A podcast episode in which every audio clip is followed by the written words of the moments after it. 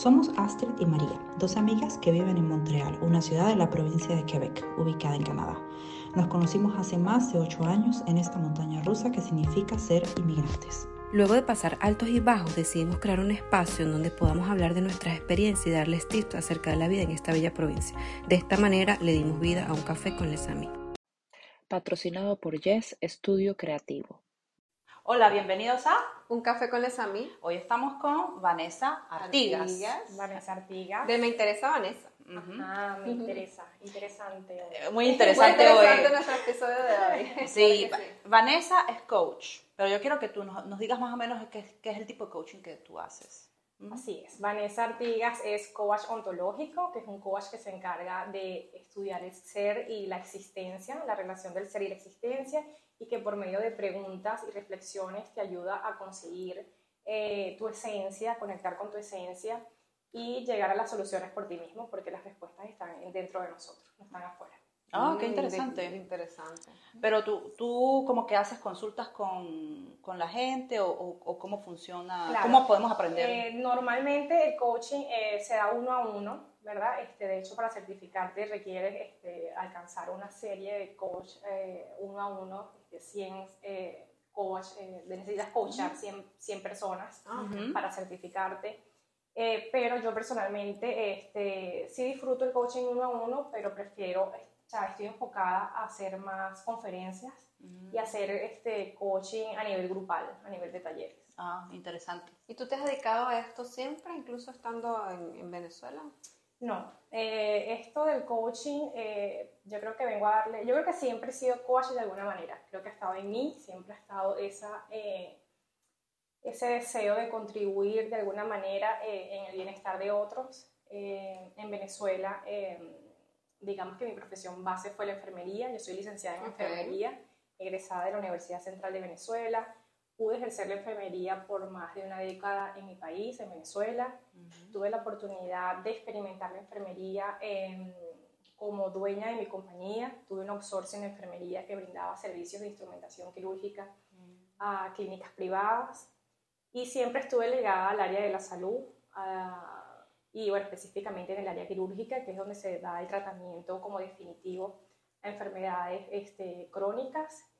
Y el estar en la enfermería a la vez me llevó a, a servir también como paramédico, pude ser eh, voluntaria y trabajé con el 911 de Caracas, con protección civil, eh, también fui rescatista, soy eh, cruz rojista de la Cruz Roja Internacional de Venezuela.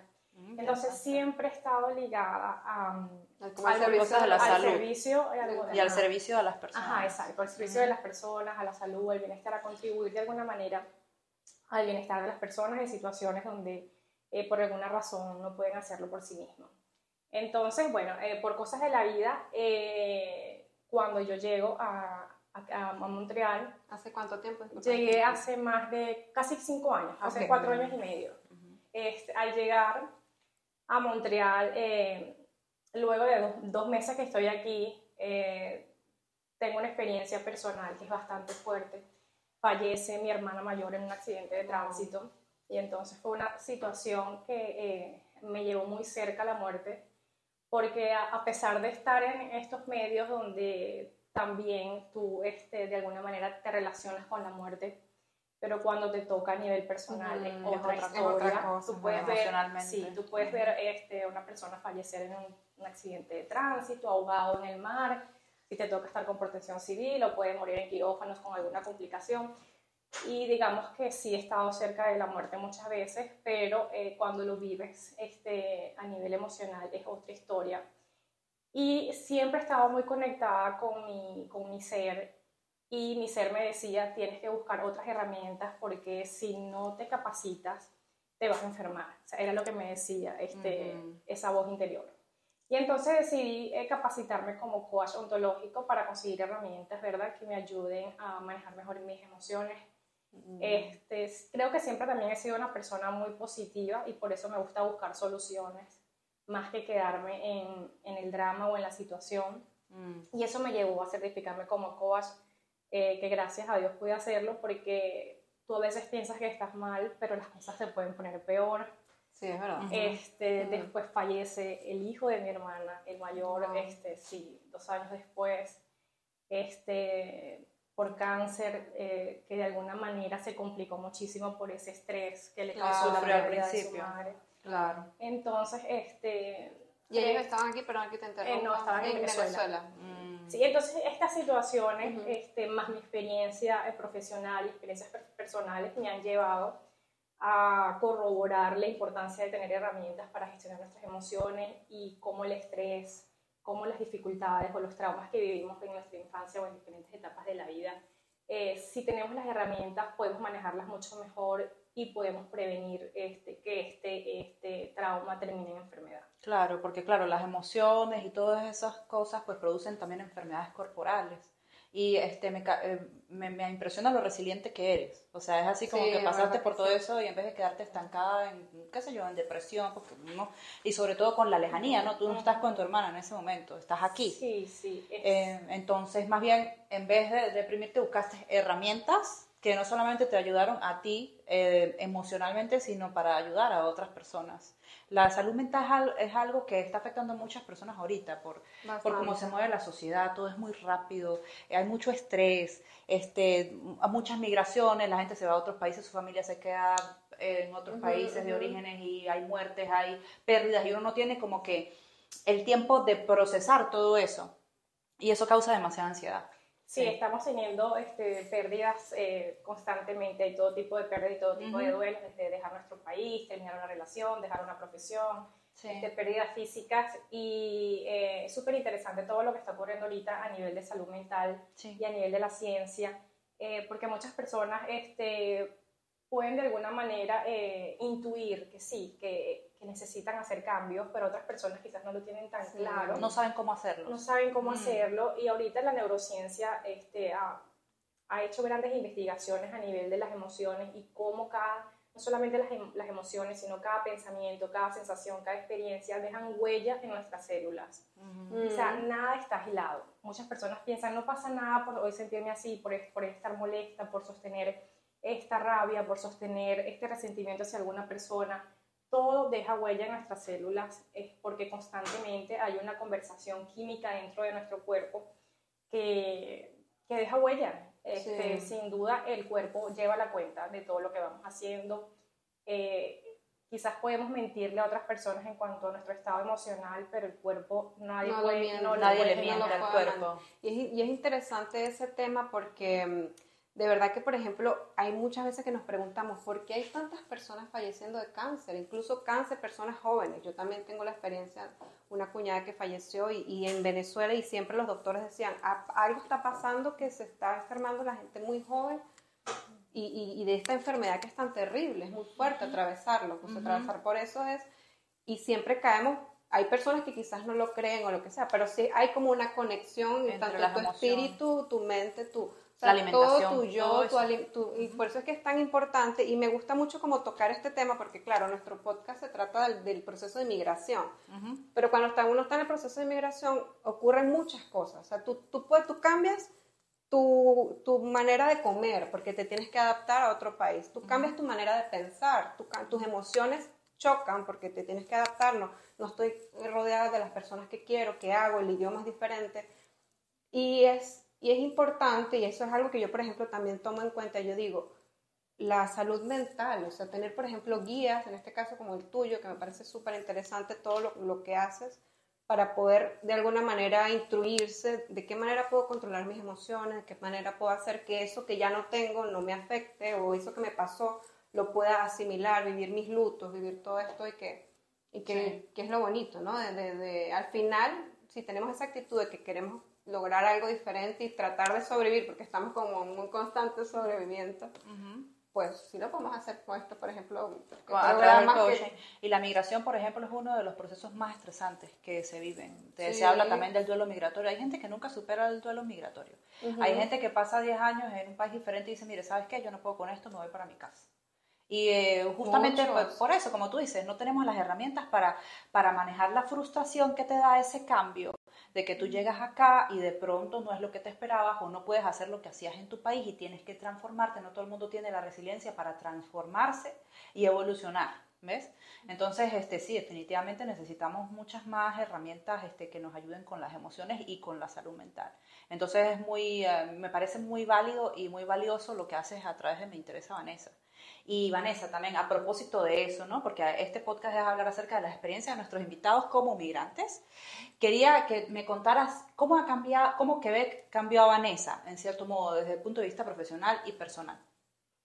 Bueno, eh, como les conté, esta experiencia que tuve de verdad que cambió todos mis planes. Em, yo creo que, bueno, eh, uno llega, ¿verdad? Quieres, quieres instalarte ante todo, ante cualquier profesión. Primero eres un ser humano, eres madre, eres esposa, eres hija. Eh, y estás este, principalmente enfocado que tu familia se integre, que tu familia logre conectar con lo que debe conectar. Bueno, yo siento que eh, mi vida en Montreal, creo que a nivel personal, este, no me ha transformado de gran manera porque yo siento que sigo haciendo lo que me gusta hacer.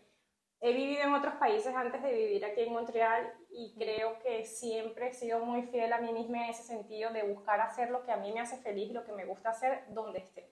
O sea, no, no importa tanto el lugar, sino que yo, yo busco la manera también de hacer lo que, lo que a mí me hace feliz. Y yo creo que cuando tú estás muy conectado contigo mismo y, y estás muy claro con lo que te gusta hacer, no importa dónde tú vayas, tú siempre te vas a sentir en casa mientras estés haciendo lo que a ti te gusta hacer, lo que te hace feliz. Me encanta esa respuesta, porque justamente hablamos de las experiencias y no todo el mundo tiene la misma experiencia. Entonces, no todo el mundo tiene que tener una experiencia traumática con la migración. Este, también entrevistábamos a otra persona, una tocaya tuya, que dice que a ella tampoco le afectó mucho porque ella ya venía preparada psicológicamente para eso. Entonces, ¿qué consejos podríamos dar respecto a esto? ¿no? Porque es un podcast donde la gente se supone que aprende de nuestra experiencia. Pues si estás pensando en migrar, prepárate, prepárate para ese cambio. Claro. en tu caso, por ejemplo, ¿qué consejos darías tendrías como unos tres consejos, si pudiéramos resumir en tres consejos que darías los migrantes. Mira, yo creo que es importante eh, principalmente eh, valorar tu experiencia, valorar todo lo que has construido en tu país, eh, todas las experiencias personales y profesionales, valorarlas, porque veo que también hay una tendencia que al emigrar las personas creen que empiezan desde cero. Y yo creo que es lo peor que puedes hacer, ponerte en ese sentido de que comienzas desde cero, de que estás solo. no comienzas desde cero, no puedes olvidar toda tu, toda tu experiencia si la tengas en español. Eh, eso es un backup que te, del cual tú debes este, de alguna manera eh, hacerte responsable para que también te fortalezca y te dé confianza. Entonces, dejar de pensar que comienzas desde cero. Nadie comienza desde cero, sino solo el momento de nacer. O sea, no podemos votar, no podemos votar a la basura todo lo, todas las dificultades que, que, que hemos sobrepasado, todas las experiencias, todos nuestros logros. Eh, nuestra esencia. Al final no somos eh, lo que hicimos en nuestro país o los resultados, sino eres tu resiliencia, eres tu fuerza, eres tu empeño, eres tu confianza. Y eso, eh, si lo pudiste hacer en tu país, lo vas a poder hacer en cualquier otro país. Mientras tengas la disposición. Eso, claro. tienes que tener la disposición. Entonces, así como pudiste antes, vas a poder ahorita y vas a poder siempre cuando, cuando sepas lo que, lo que tienes a favor. No sé si han escuchado mucho esa frase de que el pájaro no confía en la rama donde está, sino en sus alas. Y entonces yo creo que todos como inmigrantes debemos estar muy conectados a nuestras alas, a lo que nos da alas, a lo que nos da fortaleza, y no a la rama, no el país, no el lugar, no la mm. situación, sino qué hay en mi ser, cuál es mi esencia, cuáles son mis valores, cuáles son mis principios, eh, cuáles son las habilidades que he desarrollado, aferrarnos en eso eh, y seguir cultivándolas porque, como vuelvo y repito, si lo lograste en tu país, lo vas a poder lograr en cualquier otro país porque eres la misma persona y eres la misma esencia. Me encanta. Qué bonito, qué bonito porque es algo, es como algo, uno, uno por lo general suele decir, estamos empezando desde cero, pero tienes mucha razón, ¿no? No estamos empezando de cero, cero sería nacer de nuevo y ya que olvidaste toda tu experiencia y todo, y cuando uno viene eh, como que eres inmigrante, tienes tú también tu experiencia, lo que tú eres antes, lo que puedes es simplemente, si tienes la oportunidad, lo quieres transformar, lo transformas o lo adaptas, lo mejoras incluso. Entonces está, está bien, bien interesante esos consejos. O lo aplicas en otros campos, como, bueno, como tú a mí. Sí, sí, exacto, como, bueno, también. Como pues Sí, como todos, como todos en algún punto, todo lo que aprendimos, lo que estudiamos, lo, lo vamos a utilizar aquí de cualquier, de cualquier forma. Solamente que pues los procesos no son iguales para todo el mundo. O sea, hay personas cuyos procesos son más cortos, que lo logran antes, que por cosas de la vida también, de la preparación, junto con la suerte de tener la oportunidad. y con la actitud. Y con la actitud. Y hay otras personas que tardan más tiempo, pero eso no quiere decir que no lo vayas a lograr. Entonces, eso me parece interesante lo que estás diciendo. Sí, yo creo que como segundo tips o consejo también sería eh, continuar aprendiendo, ¿no? Eh, sí, tenemos mucha experiencia, pero si tenemos planes, tenemos proyectos, queremos continuar con lo que hacíamos en nuestro país o queremos reinventarnos, eh, ir por los estudios, no tener miedo de invertir en los estudios, seguir capacitándote, renovar ese conocimiento, renovar tus ideas, renovar las creencias que quizás te han limitado cuestionarnos, yo creo que es súper importante, cuestionar qué parte de mí me está frenando, eh, qué parte de mí me está haciendo dudar, eh, y ser honestos y ser humildes también eh, si necesito volver a estudiar, si necesito invertir en algún conocimiento que me va a facilitar la vida en este nuevo país, no tener miedo de invertir en tu conocimiento porque es una gran herramienta. Sin duda adquirir conocimiento es la mejor inversión que vas a poder hacer. Magnífico. Y yo creo que como tercer eh, punto, eh, abrirse a conectar, conectar eh, con las personas. Yo veo que hay muchas familias y, bueno, y, personas que se vienen solos que tienden a, a, querer aislarse, ¿no? A estar solos o no quieren confiar en, otros inmigrantes. hay una desconfianza, traemos los miedos de nuestros países. Em, yo creo que hay que darnos la oportunidad de conectar con otras personas, de colaborar, de hacer equipo de, de permitirnos eh, que otras personas ayuden y también inspiren, impacten nuestra vida. Hay personas que dicen, no, es que yo estoy sola, eh, entonces tú les preguntas, ajá, pero tú llamas a tu familia, tú escribes a un amigo. Están esperando que la gente se les acerque, que las personas los busquen, que las oportunidades vayan y le toquen a su puerta. Entonces, abrirse a conectar eh, con todas las personas que sean posible, confiar en la buena voluntad de las personas.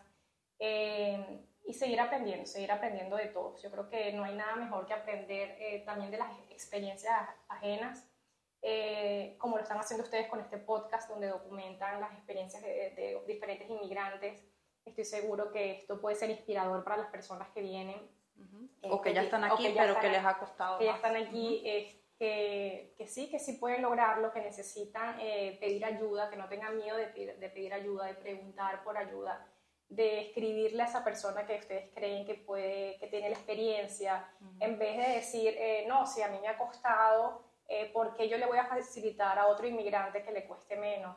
Sino más bien, bueno, déjame ver cómo lo puedo ayudar. O si a esta persona le ha ido tan bien, ¿qué está haciendo esa persona que yo no estoy haciendo? Quizás yo puedo aprender de esa persona, cómo, lo, cómo ha cortado este proceso de inmigración. Entonces, ser más solidarios, abrirnos más, confiar más, yo creo que también es otro punto importante al inmigrar. Sí, la verdad que sí, me encanta mucho lo que estás diciendo porque eso es también como parte de lo que nosotras quisimos. Empezamos como algo bien, bien pequeño, dijimos vamos a hacer simplemente una conversación porque, bueno, tenemos ocho años aquí y hemos logrado ciertas cosas, pero el camino no termina aquí. Nosotras todavía pasamos por cosas difíciles, bastante difíciles, y siempre las dos estamos como conversando, mira, estoy, estoy con esto, me pasó esto, me pasó lo otro, pero eso, la parte de conectar, de sentirse como en casa, porque hay quienes tienen familia y hay quienes no tienen familia. Hay quienes, yo admiro muchísimo a las personas que se vienen solos completamente, eso es, ya el hecho de, haber pensado, me voy a emigrar y estoy solo y lo voy a hacer de igual manera, ya eso es un gran acto de valentía. Un, acto de valentía. Totalmente. Sin Entonces, hay que, y hay que vivir con valentía. Yo creo que eso es importante. Debemos aprender a vivir con valentía a pesar de que vivimos en un sistema que invierte muchísimo dinero en eh, influir miedo para que dependamos, para que sintamos que dependamos de otros debemos conectar con nuestra valentía, con nuestro coraje, con nuestra fuerza interior, es importante. Es verdad, es verdad, qué bonito todo, todos los consejos que nos Sí, Vanessa nos está aquí inspirando, yo estoy así como que hoy tengo que trabajar en mí, en mi fuerza emocional interior, no, Vanessa. Sí, es, es, importante. Eh, sí, Vane, eh, tú tienes una, una, página de Instagram, arroba me interesa Vanessa. Exactamente. Este, ¿Qué podemos encontrar en esa página? Cuéntanos más o menos. Bueno, Me Interesa Vanessa busca eh, contribuir, ¿verdad? De alguna manera eh, con lo que nos deja hacer Instagram de, y lo que nos recomiendan los expertos en redes sociales, dar este, de alguna manera información en shots, pero mi idea es eh, inspirar, de alguna manera hacerte reflexionar y conectar, con, que logres conectar contigo, que te cuestiones constantemente, que compruebes también lo que está ahí, no tienes por qué creer todo lo que digo, puedes comprobarlo, corroborarlo investigarlo. Em, y, y, bueno, buscamos, lo, que, lo que pueden conseguir ahí es material de bienestar principalmente, porque lo que quiero es contribuir en el bienestar emocional de la comunidad latina, de la comunidad hispana aquí en Montreal y en Canadá. Eh, y bueno, voy a seguir, por supuesto, aportando todo lo que, lo que sea posible. Qué bueno. ¿Y tú tienes, por ejemplo, algún programa si la gente te quisiera contactar y hablar de manera ya personal contigo? Sí, estoy desarrollando ahorita eso, estoy trabajando en construir un programa eh, que, que de alguna manera eh, trabaje diferentes enfoques desde la parte mental, emocional y espiritual. Eh, pero estoy trabajando todavía en eso. He tenido algunas sesiones de coaching uno a uno, pero como les dije, mi enfoque está ahorita en hacer talleres y conferencias a Ah, nivel ok, grupal. Perfecto. Bueno, Vane, de verdad que nos encantó mucho tenerte. Nos Ay, dejas mucha gracias. tarea mental. Sí. De verdad, porque dijiste muchas cosas que uh, me hicieron ruido. Entonces tengo mucho en qué pensar. Eso, es- eso Eso es importante. Tener como que esa capacidad de despertar algo ahí interiormente para Sí, mejorar. qué chévere. Y bueno, este, ya saben, sigan a Me Interesa Vanessa porque ella tiene muchas cosas interesantes. Este, bueno, muchas gracias por acompañarnos gracias, Café con gracias. Desamí. Gracias. Chao. Hasta próxima.